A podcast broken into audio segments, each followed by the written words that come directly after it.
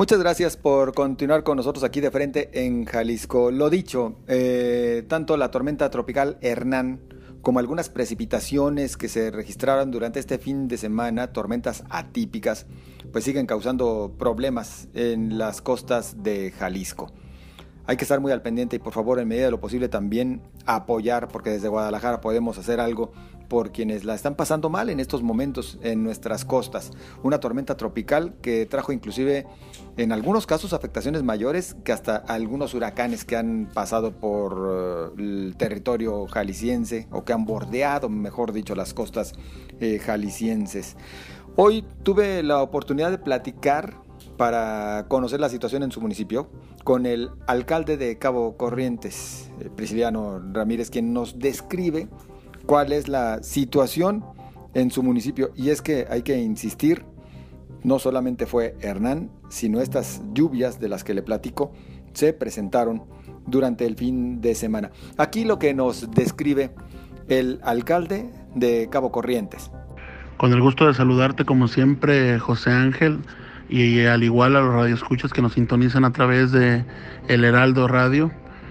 Queremos compartirte la información que han dejado a su paso la tormenta tropical Hernán y unas lluvias atípicas el día de ayer en nuestro municipio, donde los datos hasta el día de hoy tenemos aproximadamente 12 localidades incomunicadas.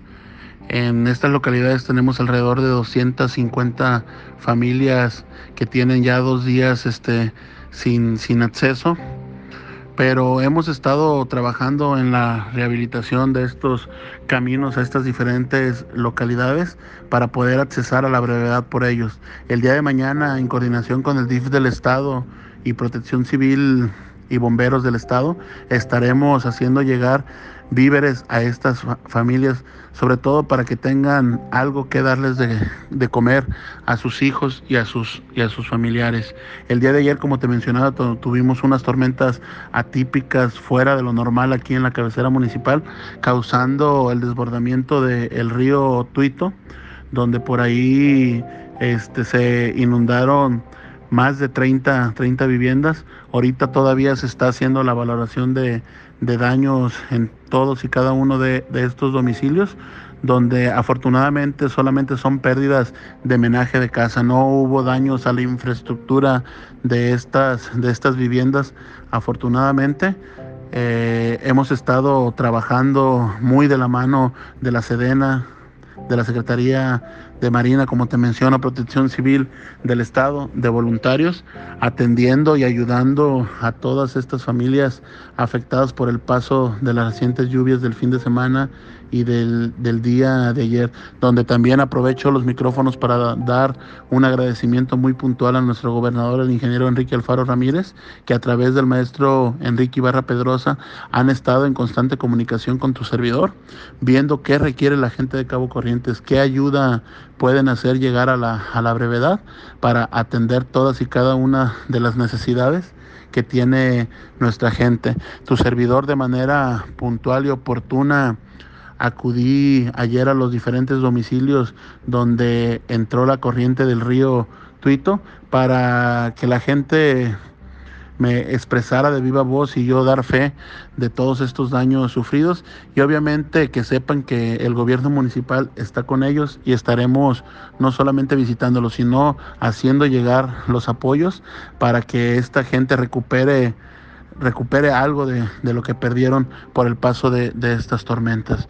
Una vez más, mi agradecimiento al Heraldo Radio por este espacio y a ti también, mi querido amigo José Ángel, por los micrófonos que nos abres para que la gente del estado sepa lo que está pasando en la costa de Jalisco. También por ahí este, quisiera extender y hablar el nombre de mis amigos Fernando de Cihuatlán y Ray Mendoza, como lo conocemos y le decimos de cariño al presidente de la Huerta, donde también tuvieron severas afectaciones por el paso de la tormenta Hernán y están requiriendo víveres para su gente. Por ahí habrá centros de acopio, me imagino, en la ciudad de Guadalajara. Hay que acudir a llevar algo, compartir, compartir algo de nuestra, de nuestra casa para todos estos hermanos afectados de la costa de Jalisco. Muchísimas gracias y que tengan muy buena tarde.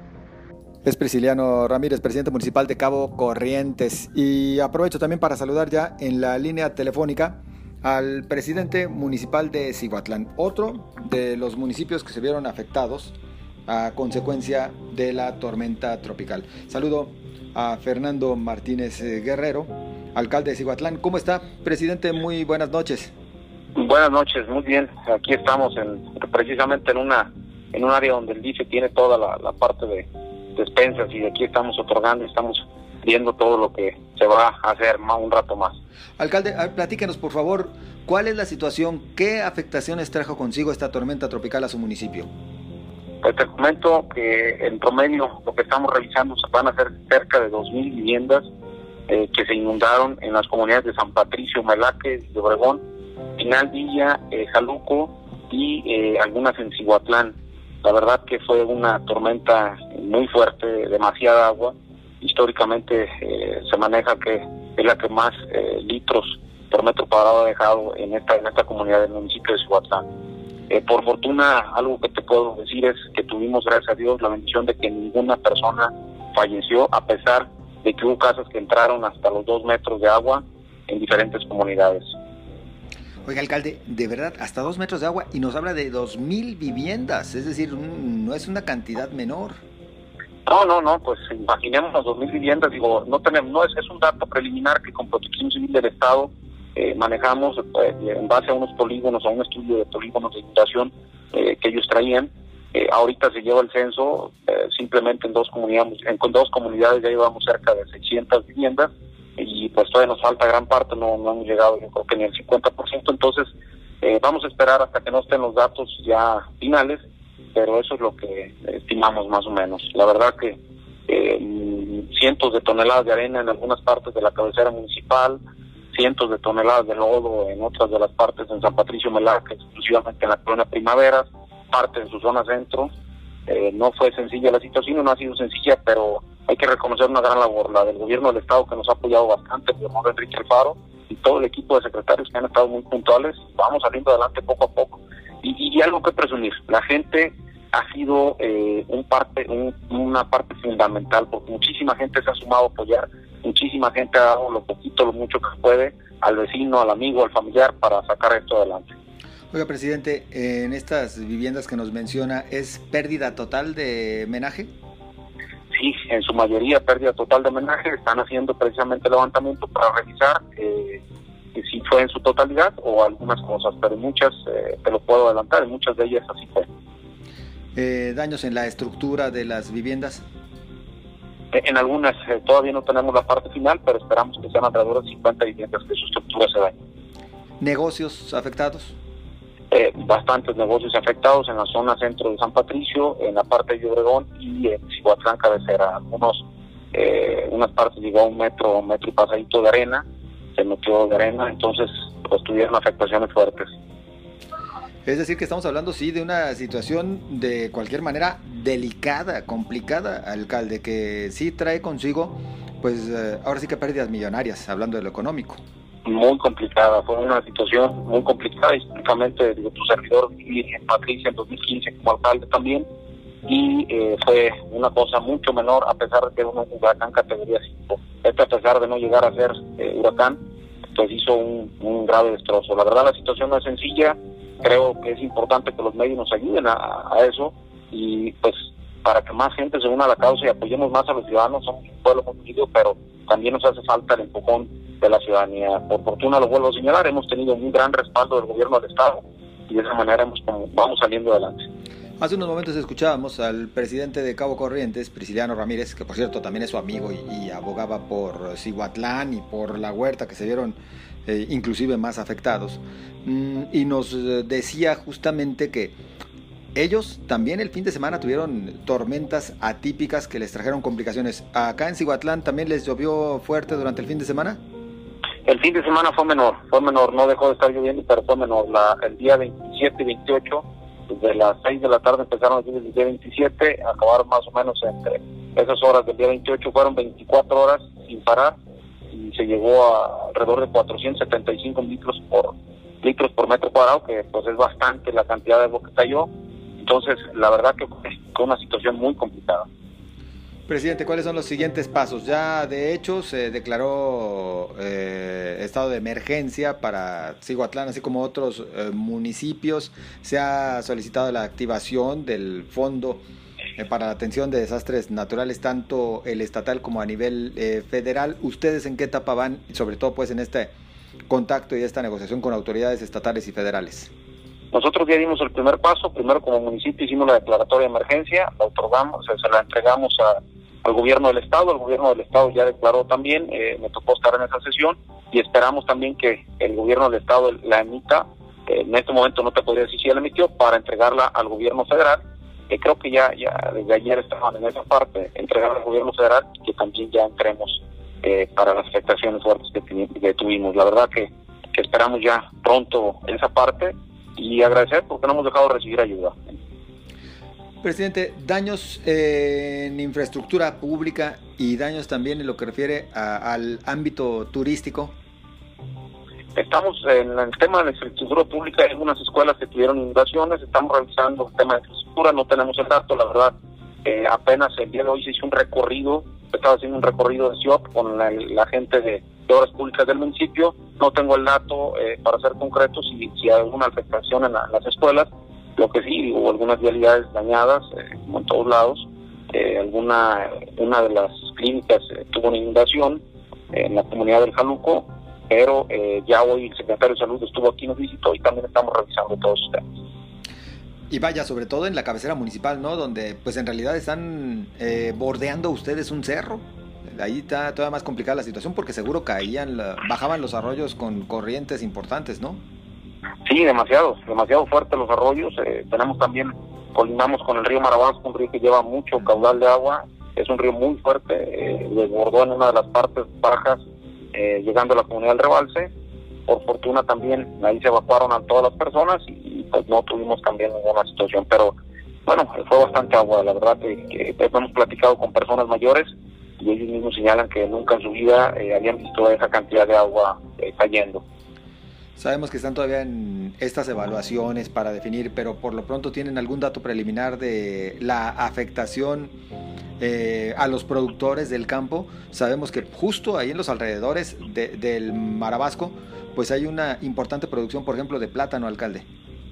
No, en este momento no tenemos un dato porque hay que esperar que bajen los niveles del agua para poder revisar en algunas partes continúan niveles del agua y es imposible ingresar a revisar si hubiera afectaciones y hablar de cantidades hoteles que se han visto afectados también por esta situación? Sí, algunos de ellos, bueno, inundaciones que tuvieron en las plantas bajas los hoteles, eh, muchos las sufrieron, eh, algunos pequeños, inclusive algunos otros búngalos que también sufrieron afectaciones en sus partes bajas. Eh, fueron inundaciones más, más allá de un tema de infraestructura. Hablando justo de los hoteles, ¿qué tanto han logrado reactivarse después de que se abrió la puerta para que comenzara la actividad turística? En este momento es muy complicado, digo, se siguen labores de limpieza en algunas realidades, inclusive internamente algunos hoteles. En este momento la parte de San Patricio Melaque eh, tuvo algunos ah, hoteles que se alcanzaron a rescatar y no tuvieron afectaciones, ellos siguen trabajando y en su mayoría eh, la apertura de hoteles es en la zona de Barra de Navidad. ¿En Barra de Navidad sí están funcionando? Así es, están funcionando en este momento. Vaya, presidente, pues entonces eh, viene una situación complicada para recuperar todo lo que se vio afectado, seguramente con este apoyo por parte de las autoridades, tanto estatales como federales, que esperemos llegue pronto, porque en otras ocasiones hemos visto que los recursos del Fonden llegan años después, alcalde. Sí, sí, sí, sí, yo eh, me tocó en 2015 recibir Patricia y en 2018 ejecutar este, parte del Fonden en, en ese entonces, entonces eh, yo creo ya, lo, ya el año pasado tuvimos unas, unas lluvias etílicas, inundaron la comunidad y hubo respuestas muy rápidas, se entregaron cheques de apoyo muy rápidos, que eso fue muy bueno. Esperamos que en esta ocasión, estoy seguro que, que del Estado hará esa, esa, labor de, empujar para que pronto tengamos también esa, esa, esa entrega de apoyo a la familia. Es una situación crítica, nada sencillo, nos quedan muchas tareas y pues vamos a seguirle con todo el ánimo del mundo, con todas las ganas y en la medida de las posibilidades que tengamos para seguir sacando adelante esto. Por último, y ajeno a este tema de la tormenta tropical, ¿cómo les afectó todo lo relacionado con esta pandemia de COVID-19, presidente?